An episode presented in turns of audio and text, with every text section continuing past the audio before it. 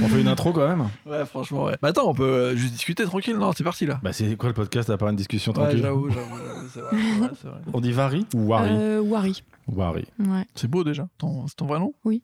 Ah non, je voulais savoir si c'était un pseudo, t'as vu C'est ça la se première trouve, fois euh, qu'on me dit ça. Ah non, mais Wari, tu vois, ça se trouve, ça peut être. euh, Mais tu vois, ça y en veut, a, ils dire, prennent mais des ça, sons. veut, ça veut dire un truc nul. hein. Ah ouais, Ça veut dire quoi Ça veut dire prudent Ah bon en anglais. Ah ouais Ouais. Ah, Mais c'est- je sais pas d'où ça vient. Je, je crois pas que j'ai des proches qui soient anglais, mais anglo, anglophones. Mais ça veut dire prudent. Je trouve ça nul. pourquoi pas, en vrai? Non, mais ça aurait pu dire un truc stylé, tu vois. Ouais. C'est vrai qu'il y a un petit côté un peu warrior et tout, ça, peut... ça aurait pu être cool. Bah, parfois, quand on veut se donner de la force dans la famille, on dit on est des warriors. Ah, voilà. Mais- Wari, warrior, ça Mm. passe. Ouais. Ah non, c'est vrai, Wari, plus Ouais. alors, c'est stylé. Là, on se réconforte comme on peut. Hein. On y va? C'est parti.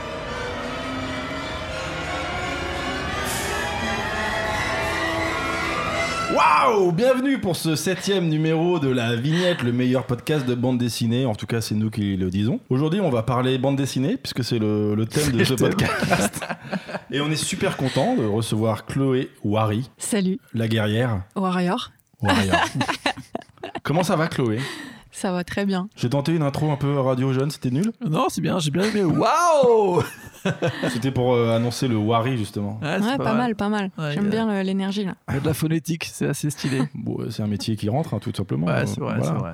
Aurélien, euh, je sais que tu adores le faire. Est-ce qu'on peut rappeler le concept de cette merveilleuse émission Tout à fait, le concept, à chaque fois, chaque épisode avec chaque invité, on demande de choisir trois bandes dessinées qui ont compté à trois étapes différentes de sa vie. Et en gros, le but, c'est de revenir un petit peu sur le parcours de l'invité, son, son parcours créatif, à la fois dans le dessin, dans la narration, et puis aussi euh, ses goûts en bande dessinée, tout simplement, euh, qu'est-ce qui lui a plu, dans la création en général, et ça peut déborder. Et après, on discute d'un peu tout, en fait. Et alors, je sais pas ce que ça peut donner comme indication sur notre invité du jour, mais elle nous a quand même donné 10 BD. À la base, ouais. ça n'a pas été facile de finir par choisir. Ouais, j'avoue. Et il y a une heure et demie, elle nous a envoyé les trois qu'elle a décidé. T'exagères de ouf. non. C'est un menteur. en tout cas, c'était trop tard pour que le clic une collègue de Montreuil euh, me fournisse les BD à lire. Je suis désolé. C'est moi qui suis. Heureusement, j'ai lu 33% des BD euh, dont tu parles aujourd'hui. Une sur trois, donc. Exactement. Et je, je crois que c'est la première d'ailleurs. Euh, je ne sais pas. Quelle était la première, Chloé? C'était le bel âge. Eh ben, Des- Ah, c'était voilà, pas celle-là. C'était pas la première. Eh ben, parlons en des sur la Eh ben, c'est eh, c'est une bonne façon de, aussi d'en parler à nos auditeurs qui connaissent peut-être pas cette BD en nous racontant cette bande dessinée. Tout à fait. Est-ce que Chloé, tu peux nous pitcher un petit peu cette BD que tu as choisie? Ouais, donc euh, c'est une BD de Merwan Chaban. Donc je l'ai, je l'ai découverte, euh, j'étais fin de troisième, euh, bientôt lycée. Et en fait, euh, c'est l'histoire de trois nanas qui ont euh, la vingtaine. Au début, elles ne se connaissent pas. Elles ont chacune leur petite vie. Il y en a une qui passe une soutenance. elle est un- non, elle est, en, elle est en thèse. Elle passe une thèse. Il y en a une autre qui vient de se faire larguer par son mec. Et il y en a une autre qui est un peu paumée dans sa vie. voilà, qui, qui a des relations un peu étranges avec son père, qui est en coloc avec une meuf, mais elle lui a pécho son mec. C'est hyper bizarre. Enfin, voilà, c'est trois nanas qui ont le même âge et qui sont à des stades différents. Et je crois que ce qui m'a tout de suite accroché, c'était le quotidien, en fait. Et bah, Mm. moi, euh, je me suis direct identifiée à ces trois meufs, à une partie de ces trois meufs à chaque fois. Et ouais, parler de leur quotidien, de leurs galères euh, triviales, euh, ça m'a tout de suite plu. Je retrouvais un peu ce truc que j'avais dans les shoujo, que je lisais beaucoup au collège. L'histoire d'une lycéenne, d'une collégienne, machin, qui, qui a ses déboires amoureux, euh, ses objectifs de vie. euh. Et du coup, je découvrais ça à travers un autre format. Donc là, il y a une mise en couleur numérique, mais un ancrage, je sais pas si c'est de l'encre de Chine, mais ça y ressemble beaucoup. Et du coup, je me suis dit, ah, c'est cool aussi. En fait, il y a des auteurs français qui traitent de ces thématiques-là. Et voilà. Et je, je me rappelle euh, avoir été aussi un peu surprise que ça soit un mec et que je me sois retrouvée aussi justement dans ces personnages. Et je me suis dit, ok, c'est cool. euh, en fait, on peut parler de la vie. euh, Enfin, moi, en tant que femme, si j'ai envie de raconter l'histoire d'un personnage masculin, c'est possible. Il y a, il y a une qualité qui est possible. C'est un peu comme quand j'ai découvert que Miyazaki, c'était euh, c'était un homme. Ça m'a choqué. Ah ouais? Tu Pourquoi? pensais que c'était Mais j'étais persuadée que c'était une femme. euh, ça- J'étais archi déçue presque. du mais fait que je le kiffe, je comment écrit hein, ces mais- personnages Mais ouais, je, me- je me disais, mais il écrit tellement bien les, ses héroïnes. Elles sont tellement stylées. euh. C'est qui ton héroïne préférée de Miyazaki? Hum, C'est Princesse Mononoke. Ok. Et ton héroïne préférée? De la vie de la vie Je dirais. euh, euh, ouais, non, ça, ça, ça bouge pas, c'est quand même elle. hein. C'est Ouais, wow. Princesse Mononoke. Hein. Désolée, elle est, c'est la carrément. best. Tu l'as découverte quand, Princesse Mononoke? T'as vu Miyazaki assez tard, assez tôt? Ouais, ma mère, elle m'a emmenée au ciné en fait. Et genre, j'avais 5 ans, je crois. Du coup, c'était un peu. Il y avait des scènes qui, qui- que j'ai trouvé hyper euh, bizarres et tout. Ouais, C'est vrai que c'est un peu compliqué quand même. Voilà, genre les vers de terre, tout ça, je, Ouais, je comprenais pas trop. Et tout, ouais, y avait Ouais. des délires. C'est ça. Et, euh, et en même temps, euh, fascinant, quoi. J'avoue, t'es bloqué devant les images et euh, c'est c'est magnifique, en fait. Et en fait, c'est comme ça que j'ai j'ai eu envie de raconter des histoires, tu vois, de développer des personnages euh, un peu stylés et tout, euh, et faire du cinéma d'animation. À la base, c'était mon truc. Et puis.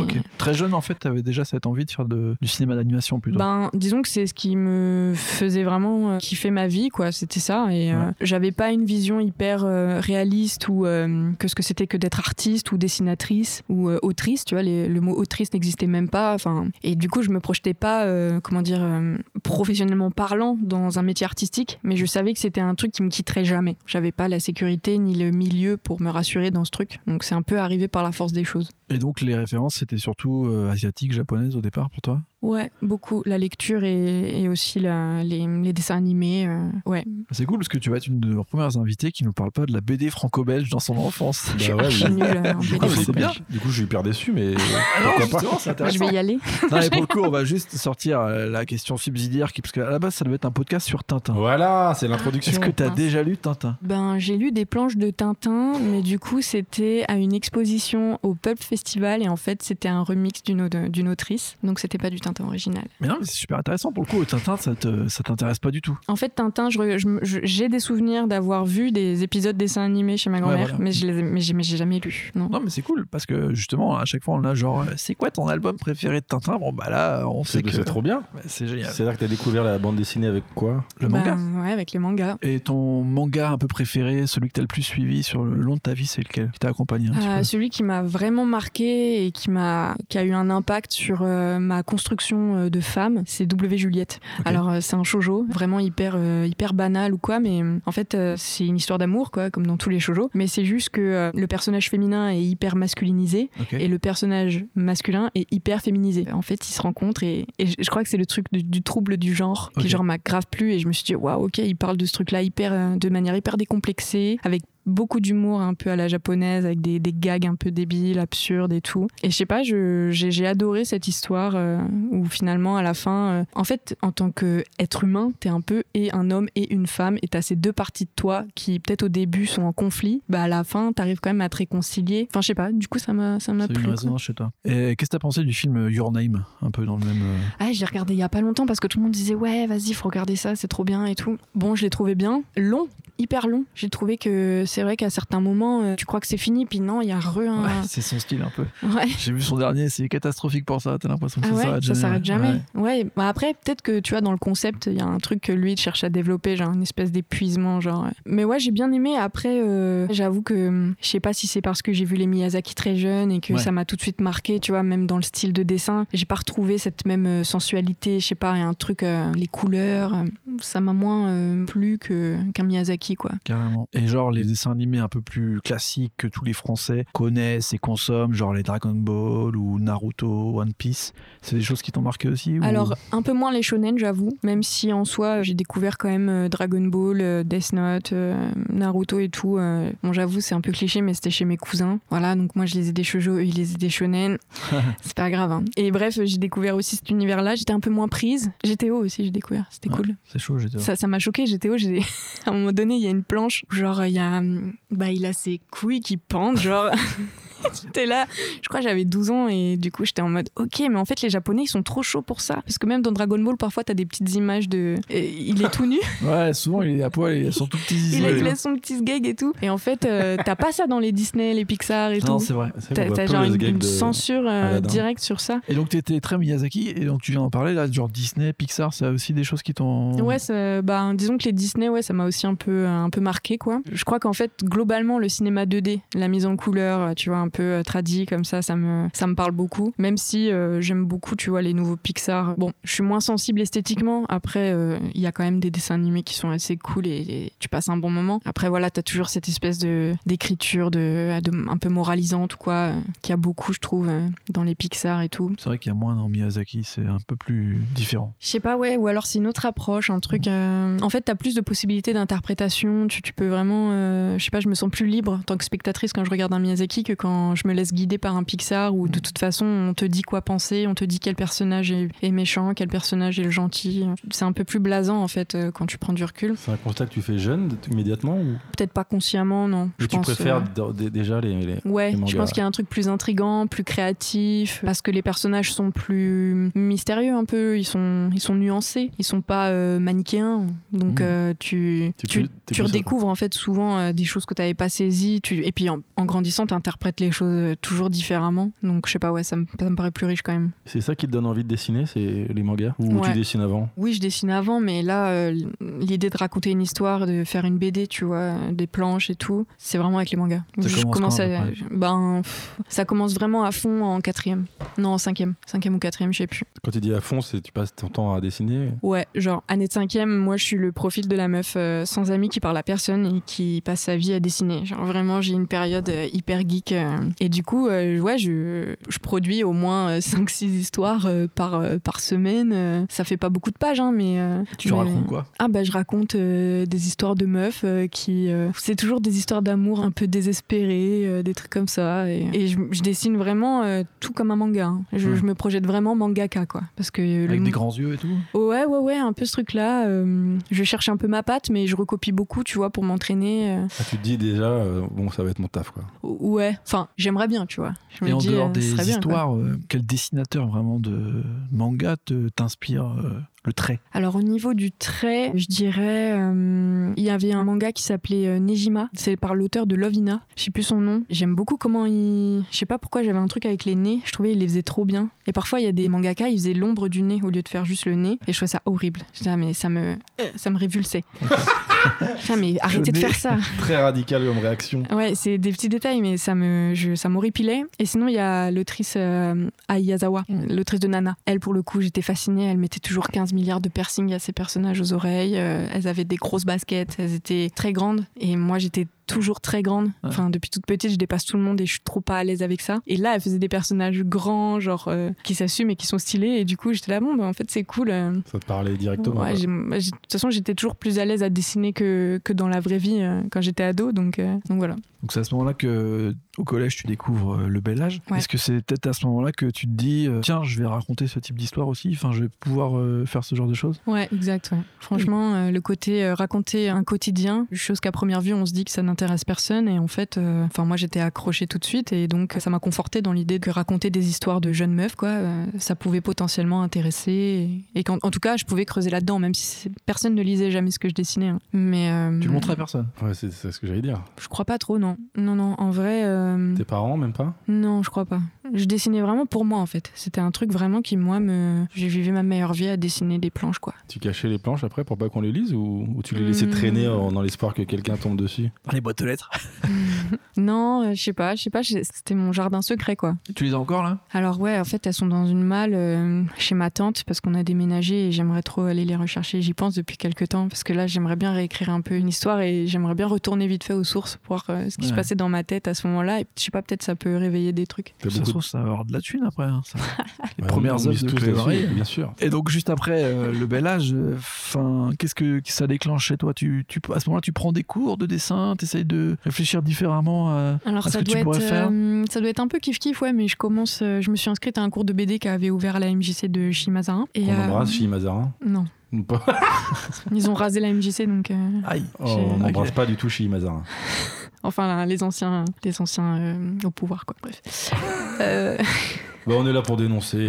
voilà, le coup de pied dans la fourmilière, c'est sur la vignette. non mais ça c'est tr- enfin c'est une autre histoire politique mais euh, première fois que je me suis engagée politiquement d'ailleurs mais On c'était sent chaud. que la MJC de Chili Manzarin, c'était un truc qui t'a. Ça, ça t'a- Ah bah ouais, ça m'a ouvert un peu à un monde que je connaissais pas du tout. hein. J'avoue que c'est pas avec euh, mes parents ou quoi qu'on allait au musée. Voilà, on avait, on regardait des films et tout, mais il y avait pas genre une bibliothèque ou quoi à la maison. C'est quel âge ça à peu près? C'est pareil, c'est vers le collège? Ouais, quatrième à peu près. Je m'inscris à ce cours de BD et donc euh, je tombe sur un prof qui me prend un peu sous son aile. Genre, euh, je suis un peu sa favorite dans le cours, même si on crée vraiment un collectif et une émulation de ouf dans ce cours-là. Enfin, je suis restée jusqu'en seconde, je crois, ou même peut-être même la première. Non, je crois en première j'ai arrêté. Mais bref, et du coup, euh, il me dit, euh, va faire du modèle vivant aussi, parce que j'arrive en fait avec tous ces classeurs là que, ben, de planches que j'avais faites. euh, Ah, tu lui as montré. lui, quand Ouais, j'arrive avec ça en mode euh, entretien. Prenez-moi à, votre cours de BD. Bon, et lui, il était là genre ah ouais, ok, bon ben, euh, ok, bah y a pas de souci, tu viens. Il n'y a pas vraiment d'enjeu pour que tu rentres ou? Non, il y a zéro enjeu, c'est juste moi, j'arrive avec tout mon truc que j'avais jamais montré, et lui, il était là en mode ok, bon ben, T'étais anxieuse de montrer tout que- ça ou pas C'est- c'est- Est-ce Ouais. que c'était un gros passage pour toi de faire ce, T'avais peur qu'ils te disent Ouais. non? Genre, ah non, par contre, c'est ouvert à tout le monde, mais là, c'est c'est chaud. je sais pas, mais j'attendais beaucoup du regard d'un Bien professionnel, sûr, quoi. mais c'est trop bien. C'est la première fois, quoi. Que... Donc bon, Tu l'as soufflé en même temps. ouais.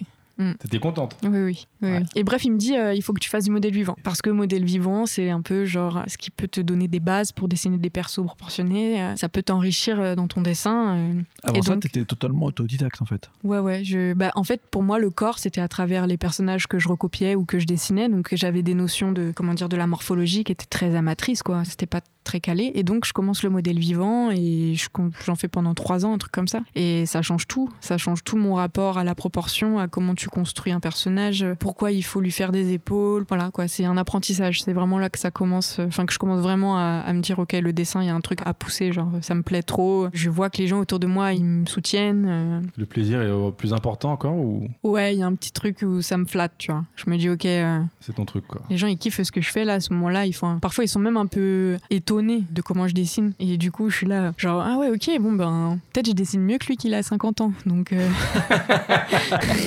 Ce gros nulard Ah ouais, donc là tu commences à sentir peut-être qu'il y a un truc. euh, bah qui ouais, peut je se me, faire. dis, euh, je me dis, ok, bon ben, c'est peut-être mon truc. T'avais prévu autre chose si euh, il y avait pas le dessin? C'était presque ma question, figure-toi, Ah, que j'ai retrouvée. C'est hyper angoissant parce que je pense que j'arrêtais pas de me poser cette question-là, tu vois. Je savais bien que d'être dessinatrice, euh, ça- ça- je pouvais pas gagner ma vie avec ça en fait. Mais, tout- mais tous les dessinateurs qui viennent ici et qui gagnent leur vie avec ça euh, nous disent la même chose. Mais ouais. Et, Il y a euh, de la place. Il y en a peut-être pas tant que ça, mais il y a quand même de la place. C'est sûr, c'est pas le truc, tu te dis tout de suite. euh, Tu sais, t'as pas le marcher, parcours euh, type où tu te dis, ok, euh, je vais faire telle école. À ce moment-là, en tout cas, je, je savais pas quel, euh, s'il y avait un diplôme, euh, les beaux-arts, c'est c'est hyper abstrait pour moi. je- Et donc, euh, ouais, je réfléchis à des trucs à faire à côté pour pouvoir, euh, en me disant, ok, je, dessinerai le soir. Et euh, ouais, je pensais à peut-être de la psychologie, mais en fait, ça m'a jamais vraiment accroché, quoi. Je crois que j'essayais de me, de me rassurer en me disant que je pouvais compter sur une autre voie professionnelle plus acceptable, mais en fait, j'y ai jamais cru moi-même, donc. Ouais. Et à cette période, tu préfères dessiner des personnages ou écrire des histoires? Euh, je préfère dessiner, je crois. Je crois que j'ai genre euh, pas mal de porte-vues avec euh, taquet de personnages euh, que j'ai dessinés genre juste pour le fun en me disant ok alors je faisais leur bio, je dessinais leur look, leur style, de profil, de machin, mais j'écrivais pas leurs histoires. Tu faisais un artbook, quoi. Ouais. Ils, sa- ils s'appelaient comment tes personnages Tu te rappelles d'un personnage un peu? Je me rappelle d'une meuf qui s'appelait Héloïse. Elle avait un petit jean slim, des petites des petites converses, je crois. Elle avait un petit cuir. Je me rappelle ouais de, je me rappelle plus leur nom, mais il y avait beaucoup de meufs parce que la morphologie masculine c'est genre un truc inaccessible, impossible. Enfin, Sérieux? Ah mais je savais pas dessiner, euh, je sais pas dessiner un homme moi à ce moment-là. C'est plus facile de dessiner une femme pour toi qu'un Bien homme sûr. Je pense que c'est plus facile de dessiner euh, les personnes de son sexe surtout. Ouais, je pense que c'est un peu ça, ouais. Même si euh, c'est pas euh, facile facile quoi, mais Ouais. bah déjà en modèle vivant, typiquement, euh, j'ai eu une fois un homme, une seule fois sur trois ans, tu vois. Bah, c'est un coup de gueule, ça. Les mecs, aller en modèle vivant, quand même, c'est marrant. Pourquoi Il y a une explication à ça ou Je sais pas du tout, non. euh, je pense que non, j'en sais rien. J'aimerais bien, j'aimerais bien savoir pourquoi, mais euh, aucune idée. Et ton environnement euh, familial et amical, ils réagissent comment à ton amour du dessin et tes ambitions de dessin? Plutôt bien. euh, moi, j'avoue qu'au collège, ça me, j'ai- j'aime bien cette étiquette de la meuf qui sait dessiner. Ça me valide auprès de pas mal de gens. Tu deviens cool. Ouais, voilà, c'est ça. J'ai un petit truc en plus, tu vois, donc euh, ça va. Parce que j'ai pas grand chose d'autre, tu vois. Donc je peux. Disons que c'est mon point fort, quoi, socialement parlant. Et dans la famille, c'est accepté parce que c'est pas. Parce que voilà, quoi, c'est c'est comme ça. Il y, a un- il y y a un petit côté artistique dans ma famille. Chez mon père, euh, il est musicien. Il en a pas fait son métier. Mais euh, du coup, euh, c'est pas du tout tabou, quoi, de, de dessiner ou de faire de la musique ou quoi. D'avoir une passion artistique. Mm. Mais Mm. c'est, ouais, voilà. C'est plus euh, un côté hobby, passion, du coup. Et dans ton entourage, donc des amis ou ta famille, il y avait une culture euh, bande dessinée un petit peu ou pas du tout? Il y avait des albums qui Mm. traînaient, il y avait du, du manga, il y avait du comics, euh, pas trop? T'as pas trop baigné là-dedans? Mm, mm. Non, c'est vraiment. Je me rappelle quand euh, bah, mes parents ils allaient chez des amis à eux, que nous on allait avec ma sœur et que bah, il y avait leurs enfants qui étaient nos amis. Eux ils avaient plein de mangas, je me rappelle. C'était plutôt des garçons donc ils avaient plein de shonen, plein de trucs comme ça. Donc en fait c'était surtout via les amis de mes parents. Mes cousins, du coup, qui lisaient beaucoup de shonen aussi. Mais après, chez moi, dans mon foyer, directement, il n'y avait pas tellement de bouquins comme ça qui traînaient. En fait, quoi. tu t'es créé ta culture euh, vraiment un peu toute seule, quoi, en faisant Ouais, tes propres un peu recherches. tard, un peu tard du coup, mais, euh, Ouais. mais, Non, mais même seule, sur ouais. tes shoujo et tout ça, c'était des choses que tu allais rechercher toi-même par rapport à tes propres goûts. Ouais. T'avais ouais, Internet toi aussi, peut-être comme t'es un peu plus jeune que Aurélien et moi-même, ouais. ça Ouais, devait faciliter. aussi, euh, ouais. Ah, je lisais pas sur internet, mais au moins on peut se renseigner, on peut se Ouais. documenter, tout ça quoi. ouais. Tu faisais des tutos euh, dessins sur YouTube ou... Non, pas du tout. Non, non, non. Donc là, le moment où tu dessines genre euh, des modèles vivants, qu'est-ce que ça déclenche chez toi en plus d'avoir des nouveaux personnages et tout? Tu commences avec les cours de BD en même temps, donc euh, à la fameuse MJC de Chili Mazin. Euh, qu'est-ce qui se passe? Qu'est-ce qui se passe? Bah, Il se passe que je me rends compte que je, je m'améliore euh, avec une rapidité euh, de dingue en fait. Je, je comprends le, le corps, j'arrive à le dessiner, tu vois, ce genre de, de truc qu'on dit, c'est des raccourcis, genre quand il y a un modèle 20 qui met sa main devant et que toi tu le vois de face, ben, tout ça, j'arrive à comprendre pourquoi est-ce que du coup on dessine pas tout le bras et comment ça se, comment ça s'agence un peu. Donc mon cerveau, il, enregistre tout ça à mort. Euh, pareil pour la perspective, euh, je commence beaucoup à faire des dessins en extérieur aussi pour voir un peu comment gérer la notion de l'espace et c'est assez instinctif. J'avoue que je, suis hyper chanceuse. Je me rappelle que hum, quand j'étais toute toute petite et qu'on faisait dessiner des natures mortes ou des trucs de loin où il faut calculer avec le crayon, reporter sur sa feuille et tout, c'est des trucs ça m'a j'ai jamais compris et du coup j'ai toujours fait un peu bah, à travers mon regard, c'est tout et ça fonctionnait comme ça. Je me suis pas euh, confortée de ça mais, mais j'ai développé encore plus du coup en Mhm. mode euh, je fais confiance à, à ce que je perçois et je cherche pas trop à calculer, j'aime pas trop faire ça. Ça m'emmerde en fait. Et Ok. j'ai pas envie de m'emmerder quand je dessine donc euh, Donc dès le début, tu sais qu'il faut que ça reste un plaisir. Ouais, voilà, exactement. Je veux surtout pas que ça soit une contrainte. Et du coup, c'est vrai que la question de en faire son métier aussi, c'est là où tu te dis, ok, est-ce que je garderai autant de plaisir à dessiner si c'est le, le truc que je fais H24 au service d'un éditeur, au service d'une marque, au service de quelque chose, quoi. Parce que c'est vrai que nous, ce que nous disent euh, souvent les gens qu'on a reçus déjà, c'est que le métier de dessinateur de bande dessinée, c'est un métier assez éreintant où tu fais des Mm. pages entières. Des fois, tu peux rester une journée sur une seule planche, même voire sur une seule case. Il y en a Mm. après qui développaient une sorte presque de d'être maniaque euh, au point de faire. Toi, c'est Mm. c'est quoi ton rapport à ça? Faut que ça aille plutôt vite Faut que Ça dépend un petit peu de ce que je dessine, mais ça me dérange pas de passer du temps sur une planche euh, si je sens que- qu'elle en a besoin, la planche, tu vois. C'est pas du tout un, un temps que je considère comme euh, fatigant ou Ouais. quoi. Mais par exemple, faire un storyboard, pour moi, c'est épuisant. C'est un truc où euh, il faut que je passe du texte à l'image. Et en fait, peut-être qu'il faut que je développe, enfin, que je travaille un peu sur ma méthode du coup, et que j'arrête de trop écrire parce que quand j'écris trop, après le, le taf de- du texte à l'image, c'est hyper fatigant. euh, et du coup, peut-être que je devrais dessiner directement. Mais il y a tellement de chances que tu redessines mille fois parce que ça va pas du premier coup. Il faut trouver un juste milieu, quoi. Mais c'est vrai que je découvre euh, de plus en plus les planches de commande un peu. Donc euh, j'ai une histoire un peu qui est imposée et je dois adapter euh, la planche. c'est au service d'un texte qui est déjà écrit. Et ça, j'avoue que, comment dire, c'est pas le même rapport que quand c'est la fiction que toi t'as écrit, que t'as déjà les images en tête depuis longtemps. C'est beaucoup moins naturel en fait. Et puis il y a une espèce de truc où euh, le texte est déjà écrit, il y a déjà une interprétation de fait, donc il faut un peu censurer ta propre interprétation et que ce soit vraiment une image au service d'un texte. Et c'est- hum, comment dire, c'est plus difficile. Carrément. Parce que bon, euh, quand tu dessines, t'as toujours, euh, je sais pas, t'as toujours ta patte et du coup, faut un peu la censurer quoi. ça rentre plus dans ce que tu voulais écrire ou ce que tu voulais forcément toi donner. euh. Ouais, c'est ça, il faut que je me cadre un peu quoi. Et à ce moment-là de ton parcours, il y a des nouvelles influences autres que le manga qui rentrent. euh, Est-ce que c'est à ce moment-là que tu as une deuxième de tes bandes dessinées que tu as choisi qui rentre ou pas? Mais oui, tout à fait. ah, Laquelle? Je crois qu'on parle de Blast, Ah bah je l'ai lu Comme tout le monde d'ailleurs. de Manu Larsenet du coup. Et, Un, un classique. Ça fait deux fois qu'on parle de Larsenet dans cette émission, non? C'est vrai, ouais, c'est vrai. Il revient régulièrement. Chez des générations différentes, d'ailleurs. Ouais. C'est Ah intéressant. bah comme quoi, c'est un bon. Ouais, je découvre Blast en mana, donc mise à niveau en art appliqué, parce que je sors d'un bac littéraire et que pour faire euh, un DMA illustration, il faut que j'ai une, une équivalence en fait euh, en art appliqué. Et donc euh, c'est une année assez intense où tu prépares euh, à la fin euh, ben, tes dossiers pour euh, justement candidater au, au- au diplôme supérieur. Et il y a une de nos profs qui, elle me met Blast entre les mains en fait, euh, à la base, pas qu'à moi, mais à la classe quoi. Et euh, je tombe sur un, un- un format énorme, une BD énorme, en noir et blanc, un peu texturé. Je sais plus si c'est crayon ou il y, a il y a un effet euh, Fusain, ouais. Ouais, ouais. hyper beau quoi. Et donc déjà graphiquement, je suis hyper choquée, étonnée. J'avais jamais vu une BD comme ça, hyper dense et tout. Et puis après, ben l'histoire quoi, c'est c'est incroyable parce que tu rentres dans un parcours introspectif, euh, quelque chose d'hyper violent, de et puis parfois de très doux aussi. euh, euh, ce rapport au paysage. En fait, ouais, j'ai trouvé ça incroyable euh, dans, dans le sens où en fait, euh, j'a- j'aurais plus vu cette histoire, je sais pas, en film d'auteur. Ou... Et en fin de compte, je comprends qu'il existe une BD un peu plus indé, un petit peu plus d'auteur, quoi, que euh, la BD euh, franco-belge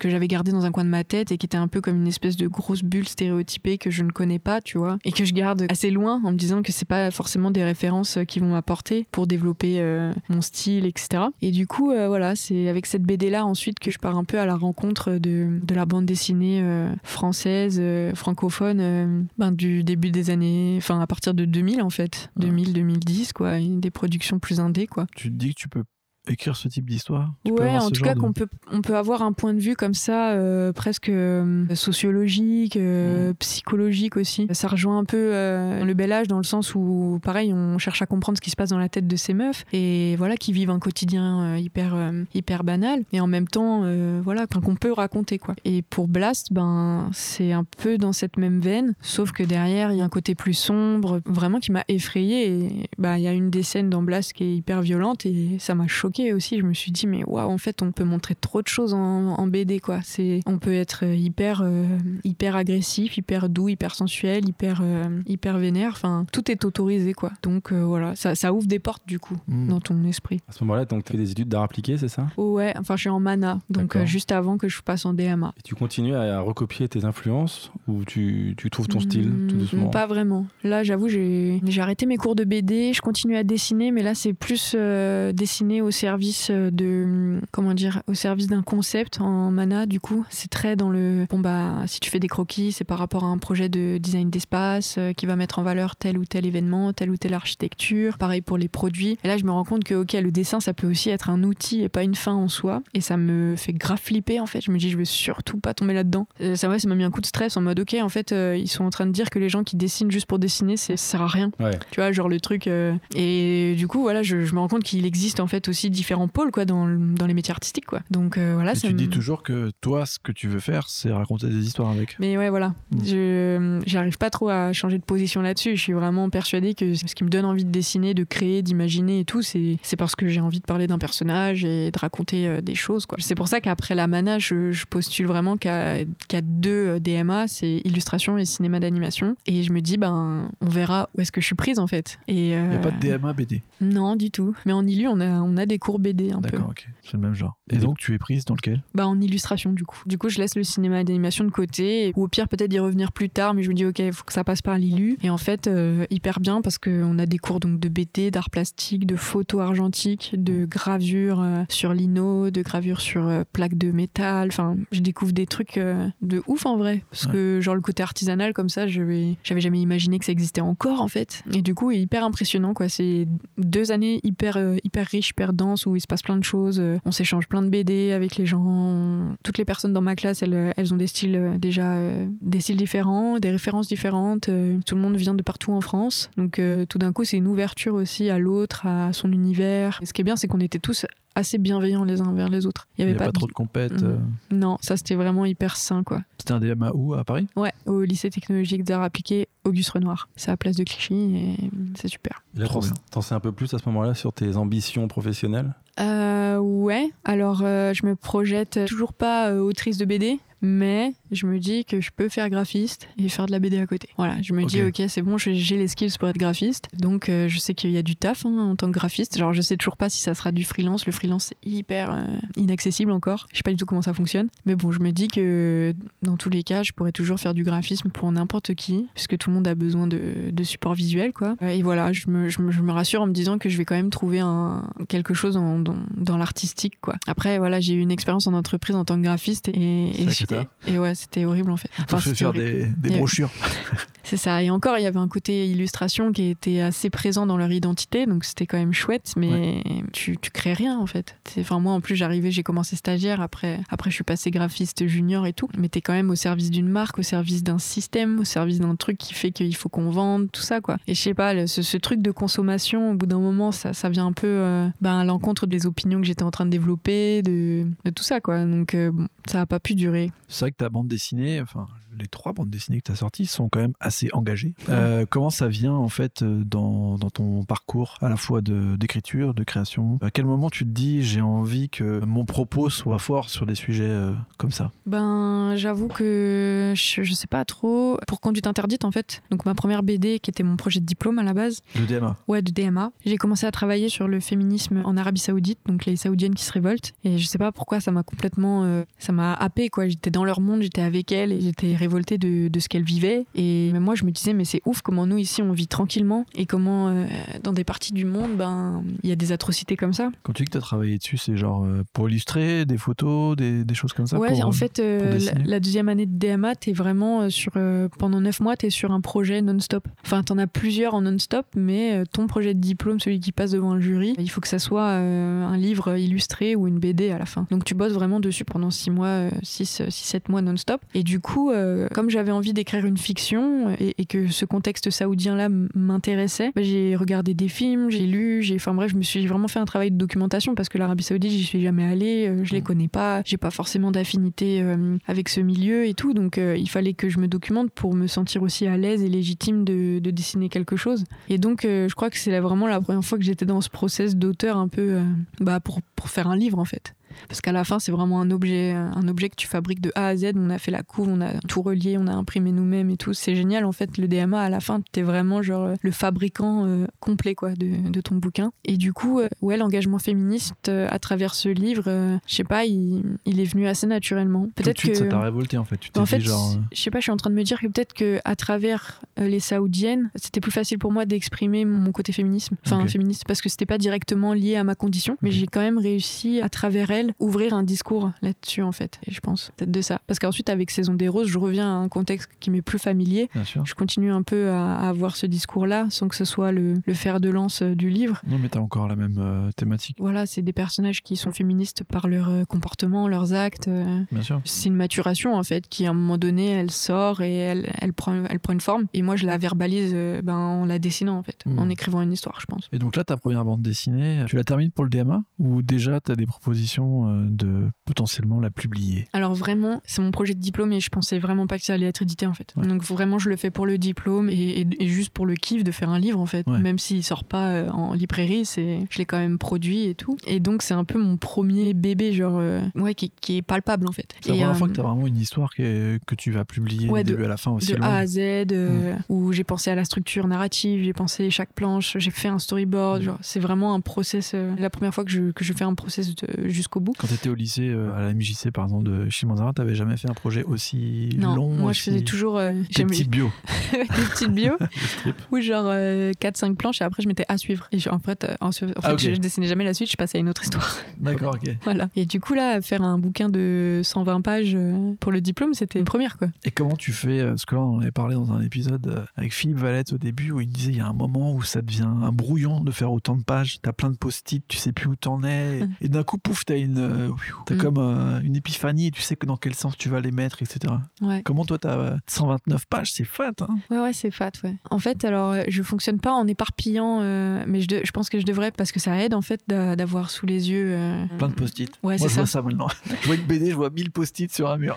Après, j'ai- j'aime bien aussi étaler à chaque fois quand, quand je travaille, j'aime bien étaler tout ce que j'ai dessiné et qui est autour du, du, du projet. Ça met dans une espèce d'ambiance. Et pour conduite interdite, je crois que ça, ça, ça s'est beaucoup fait mentalement parce que j'avais en tête mes planches, mes passages. Et hum, c'est sûr- c'est beaucoup en relisant, en relisant, en relisant, en relisant. Genre, tu, tu dessines 10 pages et puis tu relis à partir des, à partir des premières planches. Tu, tu relis tout d'un coup pour voir si ça fonctionne en fait à la lecture. Et hum, c'est comme ça que je vois si- s'il manque quelque chose. Et à différentes étapes, tu prends conscience de plus t'as de, enfin comment dire, il y a des fois où t'es complètement plongé dedans où tu vois plus rien, où justement t'as besoin de temps pour prendre du recul, relire tout, voir ce qui fonctionne pas et réfléchir à comment compléter certaines zones qui sont un petit peu plus pauvres que d'autres. Et Parce qu'on t'apprend une méthode quand même pour dessiner, mais on t'apprend aussi une méthode euh, d'écriture. ben j'avoue que pas vraiment en fait. Et en même temps c'est ça qui est bien, t'es un peu livré à toi-même, en même temps t'es hyper libre. Et en fait les profs ils font un suivi vraiment individuel, ils passent de bureau en bureau, ils viennent nous voir, on leur montre et à chaque fois ils réagissent spontanément à ce qu'on leur montre. Et euh, on n'a pas eu des cours euh, structurels sur euh, quelles sont les étapes d'une bande dessinée, comment On fait un storyboard. comment on fait un storyboard. Tout ça c'est un truc que les profs ils nous laissaient gérer. euh, voilà,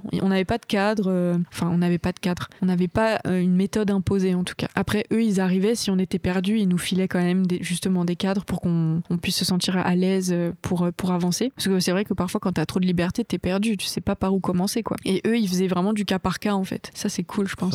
Ouais. Ouais, parce qu'on quand- n'a pas tous le même rythme. Bien sûr. Et quand tu fais ton storyboard de cette première bande dessinée, alors est-ce que tu penses un petit peu à ce que tu voulais faire en cinéma d'animation? Ta façon d'écrire, de composer Ah, ton histoire? Ouais, j'avoue. Ouais, je pense que toutes les images ouais, de dessins animés, de films d'anime, euh, ouais, je pense que ça influence beaucoup la manière dont je cadre euh, les actions. On m'a déjà dit que j'avais des, des cadrages un peu cinématographiques. On regarde aussi pas mal de films. Enfin, déjà, j'ai regardé beaucoup de films pour. Enfin, beaucoup de films. Surtout un film qui m'a marqué, Watchda, pour qu'on interdite. C'est l'histoire d'une petite fille qui veut faire du vélo et on lui interdit parce que c'est une fille et c'est en Arabie Saoudite. Donc ça, ça résonnait pas mal avec ce que j'étais en train de d'écrire pour euh, conduite. Et du coup, euh, même en, en termes de scène, de cadrage, ça ça m'a beaucoup hein, inspiré quoi. Tu forcément, ouais, c'est une matière première qui est, qui est trop intéressante le cinéma parce que du coup, il y a un côté dynamique euh, et ça peut aider à ouais à, à faire bouger quoi euh, ton dessin qui lui euh, est, est figé quoi. Mm. Et est-ce que tu as ton permis de conduire? Ouais. est-ce que ça, est-ce que ça, est-ce que ça résonnait en toi ce concept de Mais ouais, carrément. pas pouvoir passer son permis de conduire en je fait? me disais, euh, en fait, nous on est là, on râle, euh, on met deux ans à passer notre code. euh, et en fait, t'en as pour qui la conduite, c'est un peu comme le foot. C'est une question de liberté fondamentale, en fait, de pouvoir juste faire ce que t'as envie de faire et de te, de te déplacer. Enfin, au-delà du droit de conduire, les Saoudiennes, c'est le tutorat, c'est c'est une oppression constante pour tout, quoi, dans leur vie. Et ce droit de conduire là, ouais, c'est c'est ouf, en fait, les inégalités qui existent, en fait, entre, en- entre nous, quoi. Alors que, enfin voilà, c'est c'est hyper, euh, hyper difficile de résumer là en quelques mots l'effet que ça peut procurer, tout ça. Le... Ouais, moi, ça m'a rendu hyper triste et, puis après ça m'a rendu en colère et puis après j'ai eu beaucoup de- d'empathie pour ces femmes et c'est ça qui a déclenché l'envie de, de dessiner leur, euh, leur histoire en fait. Tes profs, ils réagissent comment à, à ton projet? J'avoue que hum, j'avais un de mes profs qui était un peu euh, tendu en mode mais euh, t'es sûr que tu veux parler des Saoudiens, euh, du wahhabisme? Euh On n'était pas hyper loin euh, des attentats et t'as tous les amalgames et on sait ce qui, on sait, comment la France et la fameuse République elle, euh, elle stigmatise les musulmans et euh,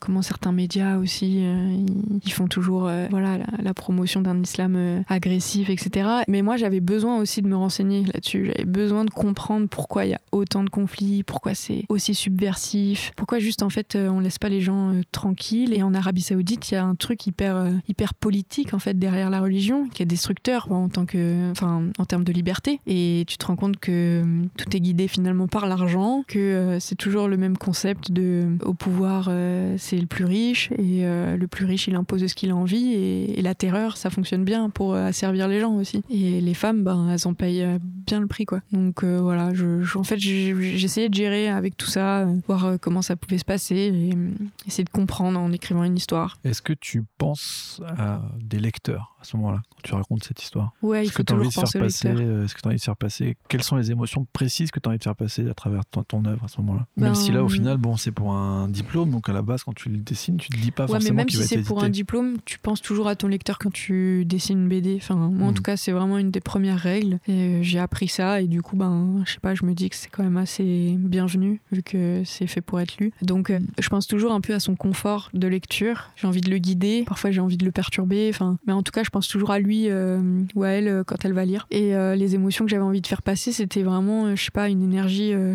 un peu de d'injustice. Je voulais vraiment qu'on sente l'injustice, et en même temps, je voulais qu'on sente des femmes fortes aussi. Mm. Je voulais que qu'on voit que derrière des injustices, il y a des personnages qui se laissent pas faire et qui prennent conscience de leurs valeurs et qui vont se révolter et que on peut pas marcher sur la tête des gens indéfiniment. Tu fais lire à, à d'autres personnes qu'à tes profs? Oui, beaucoup entre collègues, euh, entre potes, on se, on, s'échange un peu les planches pour euh, se faire des retours. Après, voilà, ça dépend aussi. euh, Enfin, moi, je faisais pas lire à tout le monde, mais je savais qu'il y avait des personnes en qui je pouvais avoir confiance et que ils allaient potentiellement me faire des retours intéressants. Mais après, sinon, je, je me rappelle pas avoir fait lire à ma famille euh, ou à des proches euh, en dehors du DMA. Je crois Ouais. pas. Tu cherches pas d'avoir une réaction, un encouragement d'un public moins initié à, la bande dessinée? Moins spécialisé? Euh, bah, en fait, j'en parle avec eux du projet. Je leur montre pas des planches, mais je parle avec eux de. Oui, en- pour savoir ce qu'ils en pensent. Par exemple, mes parents, quand je leur ai dit que j'avais euh, emprunté le Coran à la médiathèque euh, pour le lire et tout, ils étaient genre hyper paniqués. Ah ouais, ils étaient flippés de ouf parce que euh, ils se sont dit mais euh, qu'est-ce qu'elle fait Pourquoi elle lit ça Euh,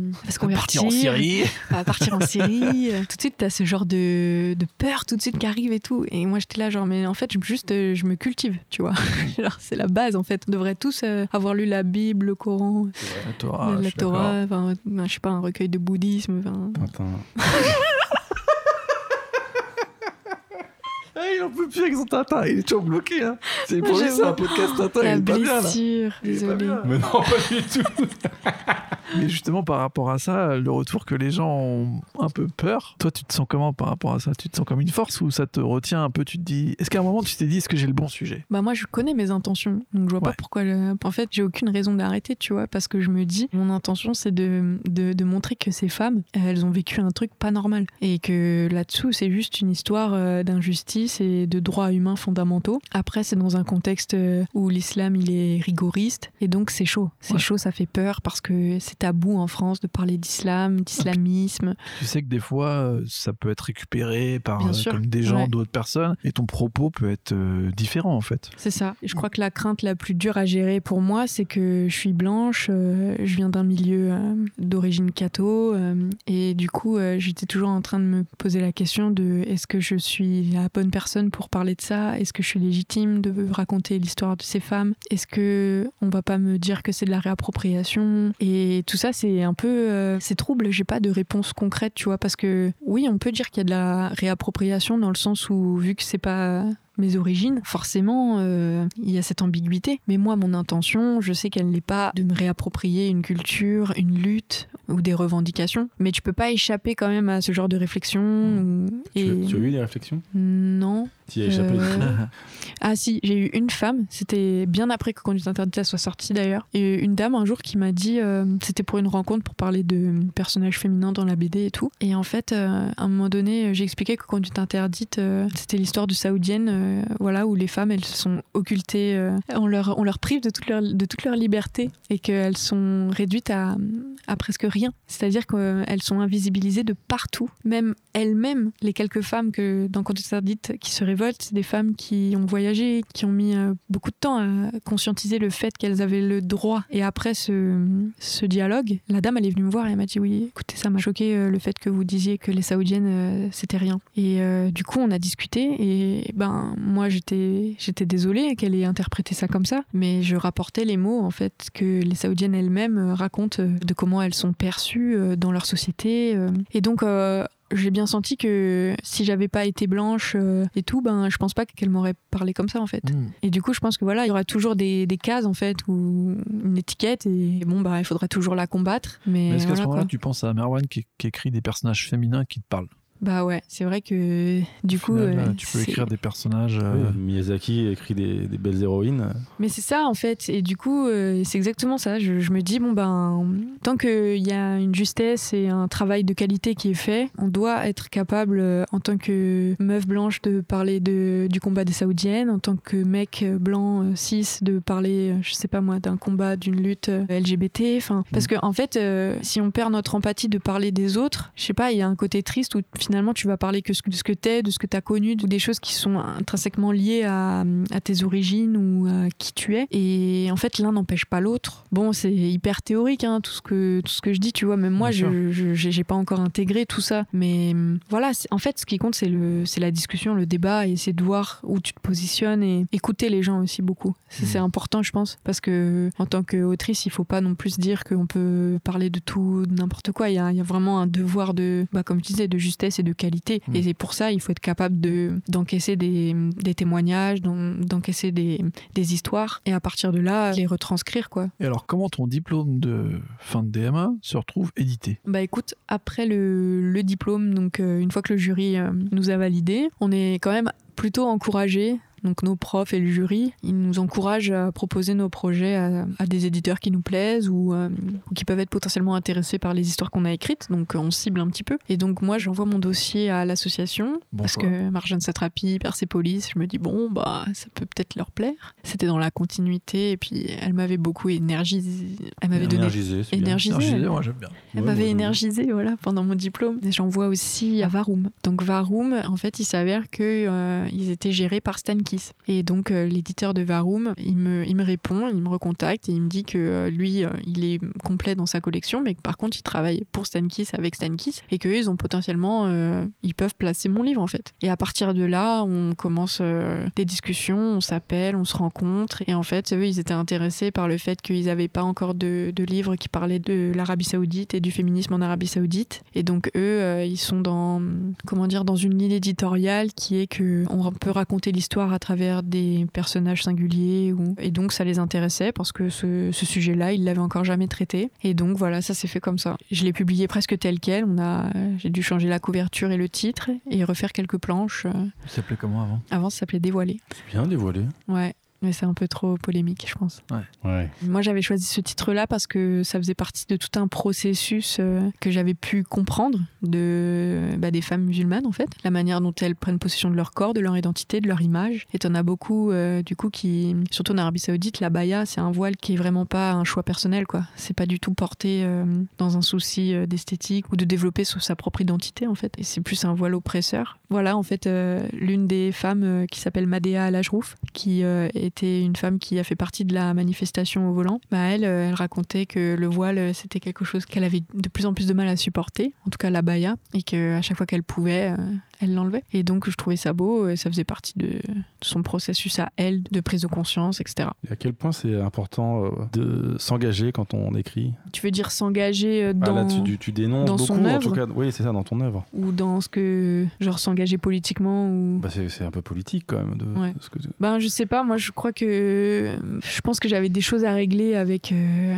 En fait, je pense que je me sers beaucoup de mes livres pour faire passer des messages, surtout à mes proches. Après, voilà, hein, tout le monde, euh, monde s'interprète et s'approprie les, messages et tout. Mais moi, de base, si j'écris si je raconte des histoires, c'est pour parler aux gens que j'aime, à mes proches, quoi. Et donc, euh, je crois que pour moi, Conduite interdite, c'était aussi euh, le moyen de dire à mes proches que il faut pas avoir peur et que c'est important de s'ouvrir à, à d'autres cultures, d'aller chercher aussi euh, juste une connexion d'humain à humain, qu'il faut pas se laisser euh, manipuler ou euh, lobotomiser par des images qui peuvent justement être récupérées. Et c'est ça en fait qui m'importe, c'est juste de faire avancer et de faire évoluer un peu les esprits qui, qui sont proches. Ouais, mais c'est de l'engagement, parce que quand on, Mm. on parle de Blas de Larsenet, qui écrit cl- clairement pour euh, parler de lui et de ses, de ses, de ses démons. On parle pas de l'humanité au sens euh, large, on Ouais, parle de lui. Ouais, c'est bien vu. Ouais, bah ouais, c'est ça. hein. Moi, mes démons, euh, j'ai un peu du mal à faire avec, mais euh, ils me, ouais, ils sont, ils sont un peu oppressants, ils te hantent. Mais bon, du coup, euh, c'est vrai que pour se soulager, voilà, il faut, enfin, on écrit des histoires, quoi, et on règle des choses. Et tu règles des choses personnelles euh, en parlant de l'Arabie Saoudite? J'ai, oui, je pense. En tout cas, euh, ce sujet-là m'a permis de, de régler des choses. Euh. Ça a marché? Mais ça, c'est une lecture très personnelle, tu vois. Non, non, mais que- c'est juste. euh, Oui, C'est ça une a marché. fermée, euh, ça a marché. euh, c'est un travail à- sur le long terme. hein. Mais en tout cas, c'était une première porte, quoi. Ça t'a fait du bien. Ouais, bah ouais, parce que du coup, euh, ça permet de communiquer après aussi. Parce qu'en fait, c'est surtout ça le problème euh, quand les gens ils se comprennent pas, c'est qu'ils se parlent pas en fait. Et donc, euh, une fois que le livre était sorti, ou même euh, le fait que je commence un peu à me renseigner aussi sur l'islam et tout ça, ça m'a permis d'ouvrir un dialogue là-dessus et d'essayer de voir pourquoi est-ce que ça pouvait à ce point effrayer, rebuter et tout. Bloqué. Et ouais, c'est ça, bloqué. Et du coup, voilà, ça m'a permis après d'ouvrir un dialogue. Bon, après, c'est difficile quand t'as quelqu'un qui est ferme sur ses positions, voilà. Mais bon, je me dis que c'est toujours une graine de planter. Bien sûr, bien sûr. Et puis un livre, ça reste. Ça, ça peut, tu vois, il peut Ouais. continuer, il va vivre encore, il y en a qui vont encore le découvrir. Comment justement tu vis euh, cette première édition? T'es heureuse? Qu'est-ce qui se passe? Est-ce que Ouais, tu, franchement. tu bois du champagne quand tu signes ton premier contrat ou pas? Ouais, un truc dans le genre. euh, ouais, en tout cas, on, on festoie un peu, ouais. Est-ce que c'est le moment où tu te dis genre euh, ça y est peut-être euh, je vais être autrice de BD quoi? C'est clairement le moment où je me dis, ok, faut que j'en fasse un autre. Ok, direct. Direct, ouais. Parce que celui-là, voilà, j'ai, ça, ça- en fait, ça m'a tellement plu de le faire. C'était tellement trop bien que je me suis dit, je veux retrouver ça. Et en plus de ça, qu'il soit sorti en librairie, il y a potentiellement 2 à 3 000 personnes là maintenant qui ont pu le lire et tout. Je dis, mais c'est ouf quoi, les gens ont, ont un livre euh, que j'ai écrit chez eux. Donc ça, c'est assez incroyable quand même. Et ouais, ça me motive carrément dans, dans l'idée que je peux peut-être persévérer là-dedans et, et faire mon, et faire mon truc quoi. Est-ce que tu avais déjà l'idée de ton suivant? Ça, ça commençait un peu à, à se dessiner, à germer, mais tranquillement. Donc ouais, juste après le DMA, j'ai fait une formation complémentaire en BD toujours à Renoir et euh, c'est un peu dans la continuité du DMA genre euh, c'est pas du tout diplômant mais euh, en gros tu fais des workshops euh, par exemple Merwan il est venu faire un workshop avec nous cette année-là donc c'était fou Tu lui as dit que c'était une claque. ouais il était flatté ça fait plaisir, j'imagine. Bah ouais, je pense. Et du coup, voilà, c'est une année hyper professionnalisante dans le sens où euh, il nous motive à développer des histoires, des personnages et ensuite à constituer un vrai dossier, à envoyer à un éditeur. Justement, c'est l'étape où ton livre il est pas encore fait, mais comment tu veux convaincre un éditeur de t'accompagner, quoi. Donc vraiment, c'est une autre démarche que le projet de diplôme qui est tout fini. euh. Bien sûr. Et donc c'est là que je commence un peu à développer Barbara en fait. Bah tu vois comme je te disais au tout début, euh, je dessine des persos, j'écris leur bio, bah là je fais pareil en fait. C'est qui Barbara, d'où elle vient, qu'est-ce qu'elle qu'est-ce qu'elle revendique, qu'est-ce qu'elle a, quels sont ses problèmes, quels sont ses points forts. euh, et à partir de ça, je commence un peu à développer cette envie de, de se rebeller contre un, un archétype féminin euh, bah, qui correspond pas à ce qu'elle a envie de devenir. Le foot commence à revenir progressivement parce que c'était une passion euh, que j'avais enterrée en termes de pratique en tout cas depuis très longtemps. Tu- T'as toujours été passionné de foot ou intéressé Ouais. par le foot? Tu faisais Ben, du foot, ouais. Je faisais du foot en primaire beaucoup avec les garçons et j'ai toujours été supportrice du PSG et euh, on suit, enfin j'ai toujours suivi les matchs etc. Mais j'ai jamais pu jouer en club, tu vois. Et donc l'idée là que Barbara elle euh, s'exprime sur un terrain pour manifester euh, toute sa, toute son énergie là flamboyante de jeune meuf de 2020, ben je me suis dit sur un terrain de foot c'est c'est trop bien parce que ça va faire chier beaucoup de beaucoup de gens donc euh, donc c'était ça que je voulais en fait qu'elle soit vraiment dans la provocation. Et puis bref après euh, quand j'ai commencé à rentrer dans les détails du scénario, euh, là je me suis vraiment dit mais en fait je vais pas pouvoir ne pas aller sur un terrain pour moi-même. euh, C'était un prétexte pour refaire du foot. Exactement. Mais ça m'a, tu vois, ça m'a donné la force d'aller toquer à un club en fait et de leur dire ouais, j'ai un projet. Au début, je suis arrivée en mode de dessinatrice. J'ai un projet et tout euh, à travers la coach Esther que j'avais rencontrée à un stage Bafa. Enfin bref, il y a eu plein de signes qui ont fait qu'il fallait que je me remette au foot. Et voilà, c'est, c'est arrivé comme ça. Au final, j'ai pas, j'ai pas lâché l'affaire et, et maintenant, bah, je, je joue au foot, je continue et j'ai plus de problème de légitimité avec ça, donc c'est cool. Trop bien. Est-ce que ça correspond, pour faire des transitions euh, un peu nulles, à notre troisième À la album troisième? Bah ouais, ouais, carrément. La troisième BD, c'est 5000 km par seconde de Manuel Fior. Bah, ce livre, c'est un coup de cœur, euh, mais qui est toujours dans la continuité euh, un peu du bel âge euh, et de Manuel Arsenet, euh, dans le sens où c'est encore une histoire de relation homme-femme, de relation à, ton environnement aussi. On n'a pas trop parlé, mais, mais je me rends compte que c'est un point commun entre les trois livres. Et donc là, c'est aussi un... chez toi, ça? Ouais, ouais, ouais, beaucoup. Ouais. Ouais, je crois que ce qui m'a fait kiffer dans cette saison aussi pour, euh, pour commencer les planches, c'était de dessiner un peu ma ville, euh, le stade, euh, les, petits, les petites zones où on traînait, tout ça. Ça, j'avais trop envie de les, de les mettre sur papier, quoi. Tu les avais déjà dessinés avant ou c'était un peu une première? Franchement, non. Non, non, non, j'avais jamais dessiné. Je dessinais pas trop les paysages, j'avoue, c'était un truc que je trouvais ça hyper chum et tout, de faire des dessins de paysages. Et en fait, avec, euh, avec saison, je me suis complètement. Je sais pas, je me suis trouvé une passion. euh, Pour les détails, pour les. Ouais, pour les détails, pour les immeubles, pour les arbres, pour les petits ciels. euh, les ciels, ouais, les, les petites voitures. euh. Bah, Avec. Conduite Interdite, il y avait un peu ça, des petites voitures, des bâtiments un peu à la saoudienne, mais beaucoup moins béton que dans Saison, quoi. Et du coup, là, euh, 5000 km par seconde, euh, c'est. euh, en fait, c'est un coup de cœur euh, pour tout. L'histoire, le, la manière dont les couleurs, elles sont traitées. Ouais, la mise en couleur, ouais. Et la structure euh, l'histoire. scénaristique, euh, c'est incroyable. Je trouve que c'est hyper. euh, Très fin. Ouais. Ouais, vraiment, c'est un maître de l'écriture. Je trouve ça top, quoi. Il y avait un peu ça dans le bel âge à un moment donné où tu commences par euh, Violette, ensuite c'est Lila, et ensuite c'est. Je me rappelle plus le nom de la dernière. Mais. euh, C'est vrai de multiplier un peu les points de vue et de dessiner, Mhm. euh, genre, euh, à travers le point de vue quand il change de personnage. Tu sens que tu changes complètement presque de type de narration presque. Ouais. Et donc ça permet de, un peu de perdre. À un moment, tu sais plus quel point de vue c'est, et qui dit la vérité, qui... Et en fait, Mm. euh, quand arrive la fin, sur, sur- en tout cas sur moi, je l'avais lu il y a quelques temps, 5000 km par seconde, quand arrive la fin, t'es presque surpris euh, complètement parce que t'as l'impression qu'on t'a un peu floué juste parce qu'on t'a emmené dans presque les rêves de chacun en fait. Ah Ça, c'est les trucs qui, qui, te, Puis- qui te parlent. En fait, ce qui est, euh, il y a un truc hyper dur, je trouve, à la fin de Ouais. ces histoires, tu vois. Même dans Blast, c'est, c'est, tu souffres en fait. Ouais. Tu souffres avec tes personnages. Je sais pas, je trouve que du coup, c'est hyper juste parce que dans la vie, on vit pas genre que des happy end où tout n'est pas euh, tout beau, tout rose et tout. Et euh, Fuck Walt Disney.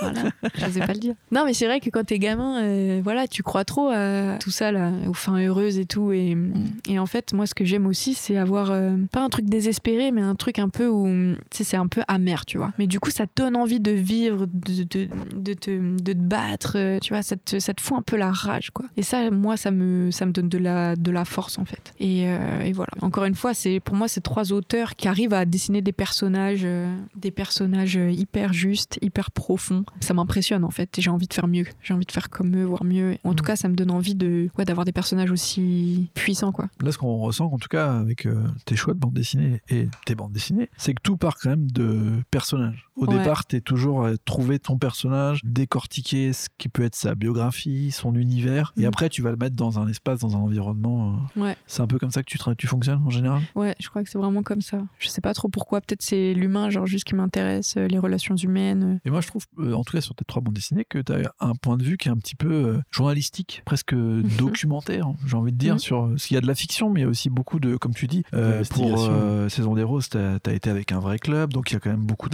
qui viennent de vraies personnes, en fait. Conduite interdite, c'est bien sûr euh, des profils qui existent déjà. Et même ta dernière enquête euh, sur Beethoven, en fait, euh, c'est une enquête tout simplement, où genre tu pars avec un orchestre et tu les suis sur... c'est quelque chose qui te porte aussi Tu penses que tu aurais pu être reporter, journaliste ou faire du documentaire quelque part? Franchement, je pense pas. Non. Parce qu'en fait, à chaque fois, j'utilise le côté documentaire, renseignement, enquête et tout, et c'est au service d'une histoire fictive. Même si là, dans Beethoven, j'avais, je suis obligée d'avoir ce point de vue très rationnel de bon ben, je vais me mettre en scène euh, et on, on va, on va découvrir les coulisses avec moi. Il y a quand même des passages fictifs, tu vois, Bien où sûr, bien sûr. Beethoven il apparaît, et, et je crois que je peux pas m'empêcher c'est de. faux, donc, hein, qu'on soit. Il est pas paru Beethoven, Pas il tout. était pas prêt. On a écouté de la musique ensemble. Trop stylé. Ouais, bah, c'est vrai qu'il y a ce côté. Mais en fait, j'ai- je crois que j'ai besoin aussi d'aller voir euh, sur le terrain, tout simplement, pour euh, rendre crédible ma démarche. Euh, bon, j'ai pas pu aller en Arabie Saoudite, mais je me suis documenté un max comme j'ai pu, quoi. Mais ouais, je pense que c'est un petit équilibre entre les deux. Pour Beethoven, il y a plus le côté documentaire. C'est un peu le format imposé, du coup. C'était Ouais. ma contrainte. Ah ok, c'est on t'avait demandé. Non, je dis ça, mais c'est la contrainte que je me suis imposée parce que j'avais besoin d'avoir un, un axe et, et- et le suivre tout, tout le long de comment dire de, du reportage, quand je vais les voir, quand je leur parle et tout, parce que pour construire ce truc où je découvre un orchestre, alors je raconte comment ils jouent, machin, fallait aussi que je trouve quelque chose euh, qui soit un peu haletant où les gens ils vont pas juste s'ennuyer à oh, bah là c'est la salle, euh, là c'est là où on mange, là c'est le trompettiste. euh. Enfin, je voulais pas faire un truc comme ça, euh, juste démonstratif. Donc bon, il- c'était ma contrainte, c'était ouais voilà le côté reportage immersion. Et après autour, j'avais envie de broder aussi une réflexion, un travail voilà autour de Beethoven, qui il est, comment je l'imagine et tout. Qu'est-ce que les musiciens, les techniciens pensent de Beethoven? Comment Mm. ils me parlent de lui? Et que, du coup qu'est-ce que ça transforme de, de par rapport à ce que je m'étais fixé sur lui? Enfin voilà. On dirait que tu passes quand même beaucoup de ton temps dans la création à déconstruire tes préjugés. Ouais de ouf. Mais moi je suis hantée par ça. Ouais. Ouais, franchement, ça me travaille. Je culpabilise tout le temps, en fait. Parce que j'ai l'impression d'être. euh, Tu penses que t'en as encore vraiment des préjugés là, avec tout ton travail justement, avec tout ce que tu fournis Ouais, je sais pas, non, non, je pense que j'en ai... Ouais, j'en ai de moins en moins, on va dire, mais après, il y en aura toujours. Ouais, je sais pas, je me dis, euh, ça fait tellement de mal, tu vois, les préjugés, le, le fait d'agir avec des stéréotypes, d'avoir des paroles comme ça, euh, qu'on pense drôles et finalement qui sont blessantes. Enfin, moi, je pense qu'il y a beaucoup de gens euh, qui m'ont blessé, ils pensaient que c'était drôle et en fait, c'est des trucs qui te restent, tu vois, par Mhm. exemple. Et je me dis, j'ai pas envie d'être comme ça avec les gens parce que c'est pas constructif, en fait, ça sert à rien dans la vie. C'est important pour moi d'avoir ce mood, tu vois, qui me, qui me guide un peu. Et pourquoi Beethoven alors? Bah écoute, euh, ça c'était une autre grosse contrainte.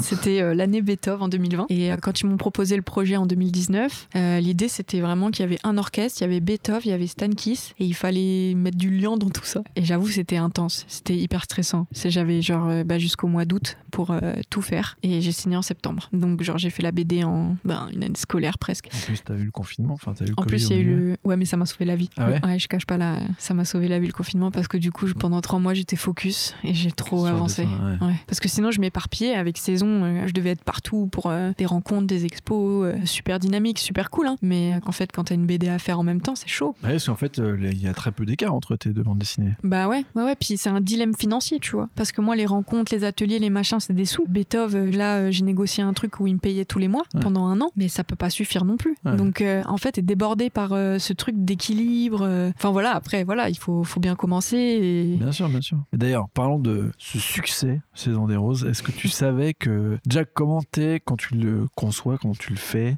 Pourquoi c'est en couleur déjà? Ah, mais parce que ça, c'est la base. Ok. Ouais, j'ai toujours dessiné en couleur en fait. Et bah, contre interdit, tu vois, c'est du trait noir euh, parce que voilà, je voulais qu'il y ait un contraste noir et blanc hyper fort. Ça correspondait trop à l'ambiance euh, du pays, de Bien tout. sûr. Et saison, bah, je voulais que ça soit en couleur, euh, au feutre, parce que c'est ce que j'utilise de base pour dessiner.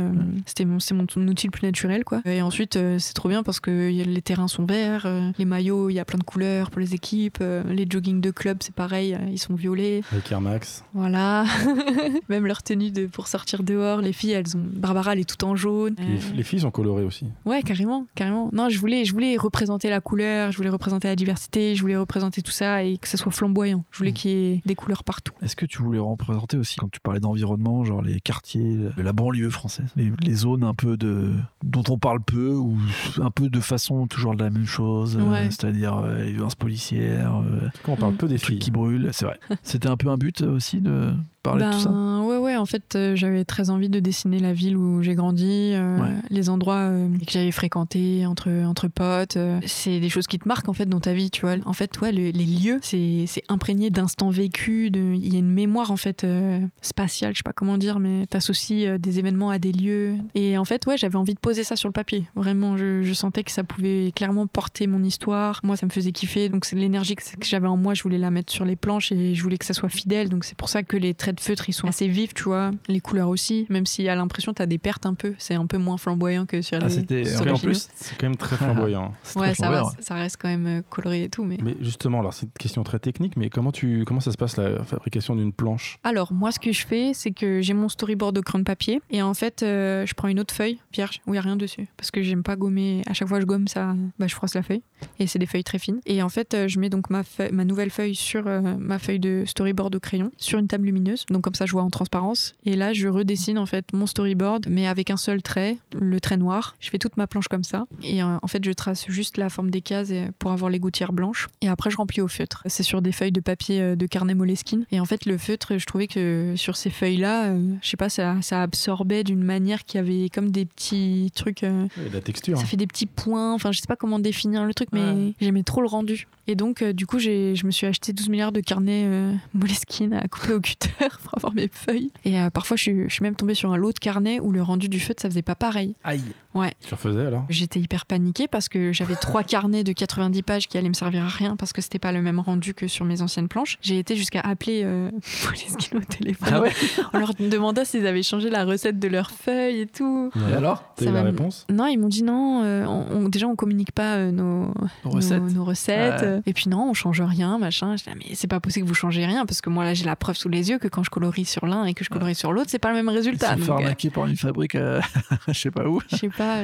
en tout cas, ça m'avait mis dans des états mais de stress incroyables où je, fondais en larmes en fait parce que j'avais plus de matière pour dessiner et j'avais plus beaucoup de temps et, et je Ta bande dessinée était déjà où tu l'avais pitché, comme tu avais expliqué, à Ouais. un éditeur qui te l'avait acheté juste sur Barbara ou sur quoi Sur le pitch du Alors, foot euh, bah, sur, sur tout le dossier d'édition que je lui envoie. Ok. Donc, il y a un synopsis, euh, il y a un pitch. Après, moi, j'avais fait une petite note de contexte, genre pourquoi est-ce que je veux parler de l'environnement du foot en banlieue, pourquoi est-ce que c'est un personnage féminin, les rapports avec le coach, tous les thèmes que j'avais envie d'évoquer. Ensuite, j'avais envoyé quelques planches au feutre, donc déjà réalisées. Ensuite, quelques planches au storyboard. Enfin, voilà, un dossier, tu vois, un peu complet comme ça. Et Flubble en fait, ils m'ont rappelé, euh, ouais, peut-être deux, trois semaines plus tard, en mode, ouais, bah, ton projet, il nous intéresse. Et, euh, et du coup, on a discuté, on a discuté. Euh, J'avais aussi euh, une, une autre maison d'édition qui était dessus. Ils payaient tous les deux très mal. Donc, de toute façon, ça, ça pouvait pas me servir. euh, Ça balance dans la vignette Ouais, on, a souvent, Après- on a souvent ce genre de, Ouais. de balance. hein. Ils payent mal, mais je, mais je suis pas déçue du, du résultat, donc ça va.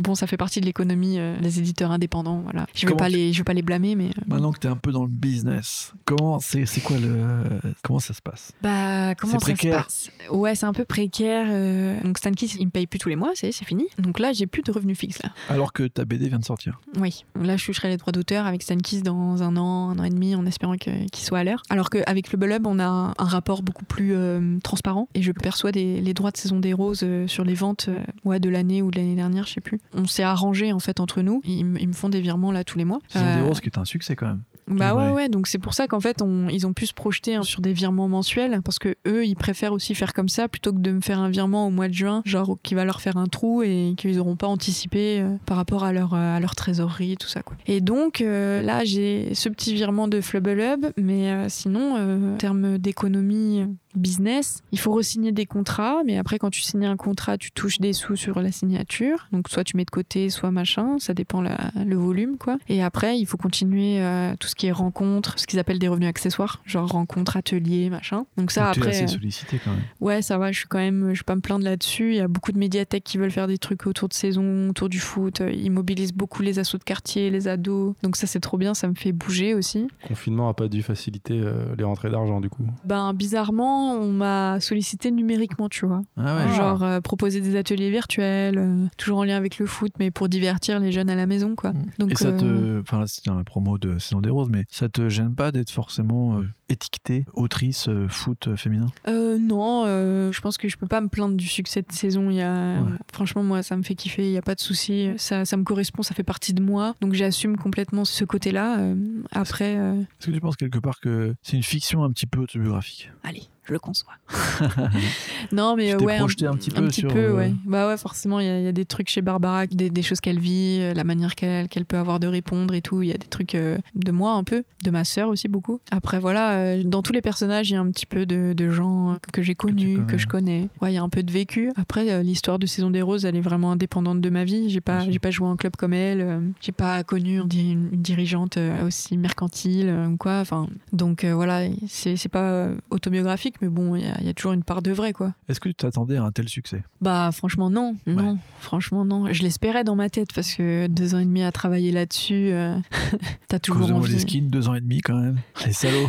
Ouais, c'est clair. Ah ouais, mais c'était en plus ouais, c'est une question de chance en fait sur les carnets Moleskine, c'est ouf. Mais à un moment donné, je me suis dit mais je vais pas pouvoir finir ma BD parce que je, je me mettais à acheter des carnets Moleskine et j'avais une chance sur deux de tomber sur des carnets qui avaient pas la même texture, alors que c'est le même emballage, c'est tout pareil. hein. Enfin bref. T'as jamais, t'as jamais eu d'explication? Alors C'est légendaire. Ils ont, Non. ça- ils ont juste fait ça pour te faire chier, je pense. Ouais.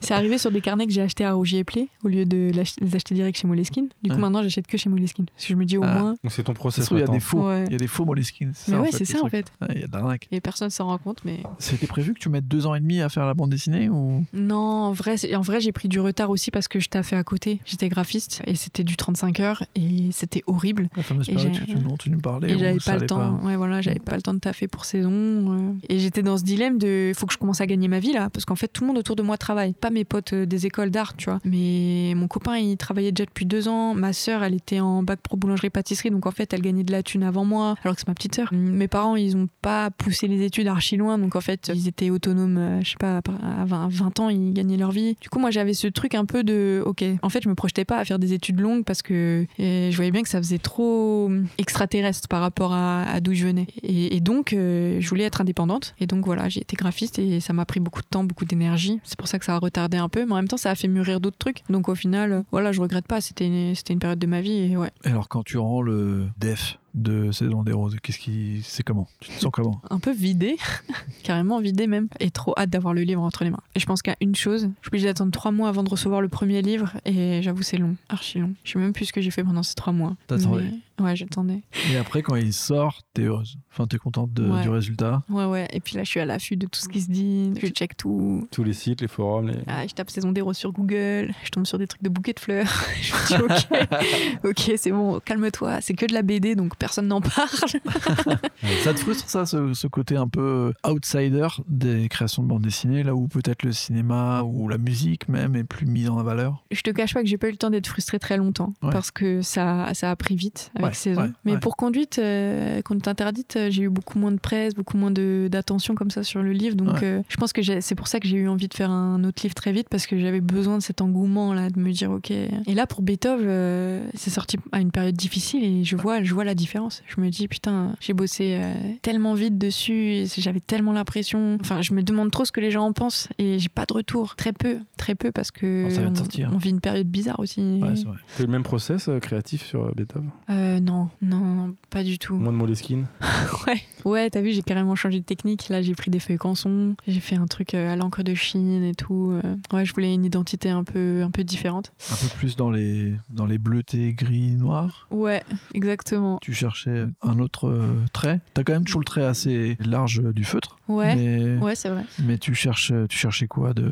Ben, je cherchais, euh, j'étais un peu hantée par ce truc de euh, comment dessiner de la musique, euh, Ouais. que ce soit dans les formes, dans les portées. Est-ce que, tu vois, je me suis posé la question, est-ce que je mets des portées telles quelles ou pas et tout. Et dans la composition d'une planche, comment j'agence. Et en fait, je me voyais pas faire des gaufriers, euh, même si c'est des gaufriers un peu euh, difformes, je me voyais moins faire ça pour Beethoven parce que je trouvais que, C'est vrai qu'il y a énormément de pages où genre euh, ouais, ça un- part dans tous les sens. Enfin, c'est Ouais. genre il y a plus de gaufrier, il y a plus de cases, c'est ouais. c'est des nuages, c'est des, des mouvements, c'est Beethoven des fois plein de fois dans des états différents à des différentes pages. Comme si on écoutait en plus souvent euh, à la fin de la page, tu, tu dis bah mettez-vous dans l'ambiance, écoutez le morceau, Mm. machin. Il y avait ce truc où tu voulais qu'on ressente en image euh, ce qu'on peut ressentir en écoutant la musique? À fond, ouais, c'est exactement ça. J'ai vite compris, tu vois, que la BD, le dessin, euh, j'allais pas pouvoir satisfaire, euh, comment dire, la sensation sonore que ça peut procurer d'écouter de la musique. Donc il fallait que, avec les outils propres au dessin et à la BD, j'essaye de donner un maximum euh, cette sensation, mais avec ce propre langage-là. En fait, voilà, je, je peux pas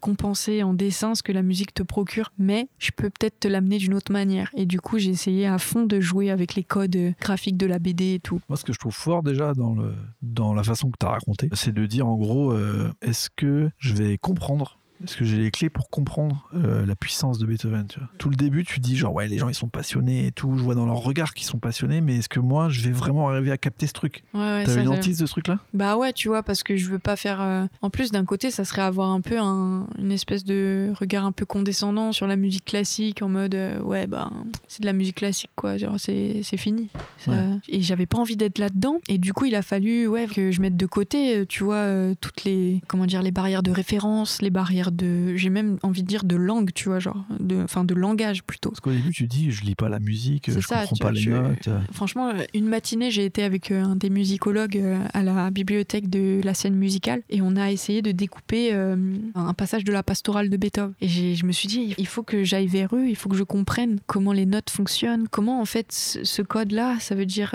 tel son. Et du coup, c'était presque un cours de solfège en fait qu'on a fait. Et en fait, c'était trop bien. Et euh, j'étais hyper curieuse de ça. Et, et même si voilà, c'était le temps d'une matinée et que là, j'ai oublié tout ce qu'il m'a dit, tu vois. Sur l'instant, ça m'a. Tu vois, je me suis. Même moi, j'allais vers eux, tu vois. J'essaie de rentrer dans leur monde et tout. je- J'essaie de les comprendre. Et c'est ça qui est important, en fait. C'est que si je veux parler d'eux, il faut aussi que, que j'aille vers eux, tu vois. Tu fais encore un travail de documentariste. Ouais, voilà, j'avoue.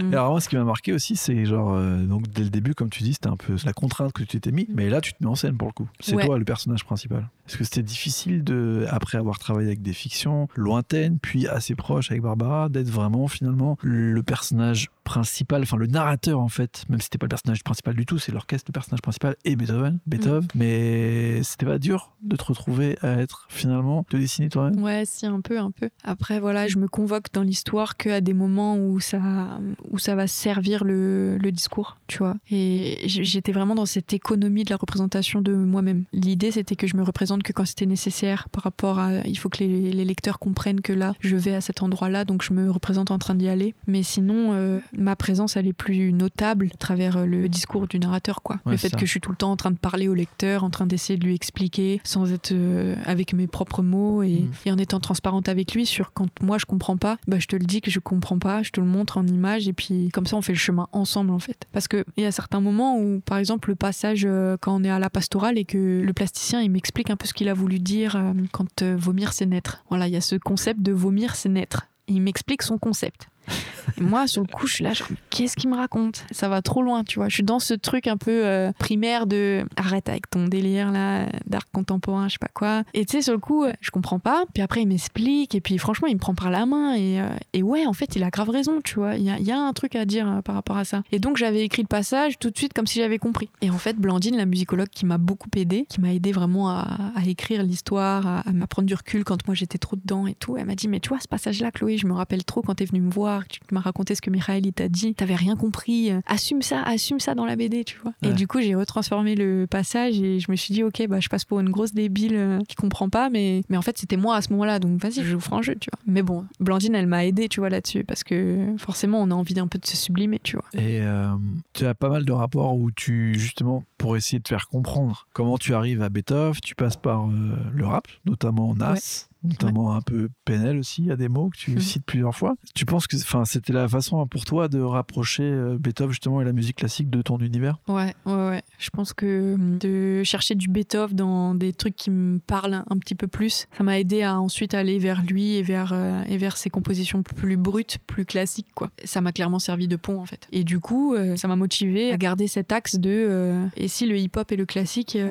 et si on les faisait plus communiquer, en fait, si on les faisait se rejoindre. Et finalement, on se rend compte que Beethoven, euh, c'est le gars charnière dans, dans l'histoire de la musique. C'est le premier rocker. Moi, on me le dit, franchement, euh, Beethoven, avant lui, euh, toute la musique qui est faite, c'est pour parler de Dieu, c'est tout. C'est pas pour parler de ses émotions. Et en fait, Beethoven, c'est le premier artiste à mettre en musique euh, bah, ses démons. C'est Manu Larsenet, quoi. C'est blast. C'est ça. Bon, et qu'est-ce qu'on peut, qu'est-ce qu'on attend de toi pour le futur? Ben. Business, tu, ok tu veux toujours être autrice de bande dessinée? Ouais, ouais, carrément, ça, je veux jamais m'arrêter, en fait. Ça y est, t'es lancé là, c'est le Ouais. truc. euh, Bah, mon rêve un jour, c'est de faire un dessin animé, mais je sais pas si je pourrais. Mais Après. on peut toujours me le souhaiter, hein, ça coûte rien. On Bien le sûr. souhaite D'accord, très Bien c'est on te ça, le on te le souhaite. tu peux faire du caractère design déjà. Ah, ouais, carrément. Mais t'as des projets de bande dessinée? Euh, ouais, ouais, ouais. Je te cache pas que c'est vraiment encore euh, fouillis, brouillon et tout. Mais voilà, j'ai encore une fois, j'ai des personnages que je commence un peu à, à m'attacher à eux. Et voilà, je crois que j'ai toujours envie de parler de nos sociétés contemporaines. Après le sport et la musique, qu'est-ce que ça va être? Reste quoi? Quel préjugé Quel faut-il casser? Je te jure, la meuf Ah. qui arrive. Non, mais c'est vrai. Cela aussi, on l'a pas parlé, mais par rapport à Beethoven sur scène, tu casses aussi beaucoup de préjugés sur euh, la musique classique et les femmes, parce que il y a, tu parles beaucoup des, Ouais, j'avoue. des Laurence. chefs, euh, des chefs Mhm. d'orchestre femmes, et en vrai, c'est un milieu qui est très masculin, euh, Oh où, il y a, y très très peu de, de femmes euh, qui dirigent Mhm. les orchestres et même qui arrivent à aller à un tel niveau. Donc euh, c'est assez fou. À un moment, euh, moi, même moi, je le, je le savais pas autant, je- et c'est hyper intéressant et fou. Et même là encore, c'est encore un discours assez féministe et engagé sur ce, ce sujet, quoi. Mhm. Donc euh, quel va être le prochain préjugé que tu vas, tu vas briser? Dis-nous tout, Chloé. En vrai, j'aimerais trop faire un personnage masculin, tu vois, et voir, euh, voir si j'y arrive. Mais je sais pas si ce sera le prochain projet ou si c'est un truc dans 10 Dans ans. quelques temps, ouais. Ouais. Tu joues toujours au feutre? Ouais, par contre, là, je remets au fait, c'est c'est mort. Genre, euh, Photoshop, iPad, tout ça, c'est pas ton. Bah pour les retouches c'est cool hein. euh. Non parfois je fais des petites créas numériques, ça change, mais euh, c'est tellement plus stylé de colorier quand même sur une feuille. Tu vois le truc il existe, il est concret après. Ça Tu bien. gardes toutes tes planches? Ah ouais j'ai- j'avoue j'ai des gros classeurs. Je sais que ça peut être un bise aussi Ouais. de, de vendre ses planches dans la. BD, ça marche plutôt bien. Eh, Chloé, réfléchis C'est- bien. hein, là, tu sais que j'ai j'ai été sur internet et pour voir combien coûtait une planche de Tardy, je me suis dit tiens, je vais en acheter une. Bon, je vais pas le faire. Ça coûte un million de dollars. Non, mais on est sur du 10 000 balles, je pense. Ouais, bah. Ouais, faut que tu gardes, Chloé, ça, ça va marcher, ça. Mais t'as Mm. raison, c'est un bise et, et encore une fois, enfin, en tant que fan de BD, c'est trop bien d'acheter des planches, je trouve. Ouais, c'est vrai. Meilleure chose qu'on peut faire. Sauver des bébés phoques aussi. Ça n'a rien à voir avec la BD. c'est vrai. Ouais, ouais, carrément, carrément. Bon, ben en tout Ah, cas, euh, on te souhaite donc euh, la, la bande dessinée, des prochaines BD, des dessinées des hommes. Un film euh, d'animation. Ouais, bah, c'est pas mal hein. C'est pas mal, déjà. Ça va, hein, on est bien. En tout cas, on est trop content de t'avoir reçu. Bah merci, Ouais, euh, merci à vous deux, hein. c'est cool. C'était trop bien. Grave. Merci. Et nous, on se retrouve, euh, on sait toujours pas quand d'ailleurs. Et Il n'y a pas, pas de qui. temporalité, mais à chaque fois, c'est très bien. Mais là, on a quand même décidé de s'y mettre fort avant les, les fêtes. Enfin, surtout toi, Aurélien, là-dessus. Ouais, je suis très fort. Bravo. Je suis très motivé, surtout. C'est c'est les auteurs et autrices qui me motivent. Voilà. C'est vous euh, qui faites tout le travail. Nous, on est là, on écoute. Eh ben, on remercie en tout cas aussi nos auditeurs de, de nous suivre et de partager euh, nos, nos émissions. C'est hyper important de mettre des bonnes notes sur, euh, sur les réseaux sociaux, Mettez des pouces. des, et, des- euh, des étoiles sur iTunes. et allez mettre des commentaires sur Beethoven sur scène parce que Chloé elle cherche sur Google tous les jours en ce vrai. moment et il n'y a pas assez de retours donc allez voir ça c'est une très bonne bande dessinée qu'on vous recommande énormément Merci beaucoup et à très bientôt. Ciao, ciao.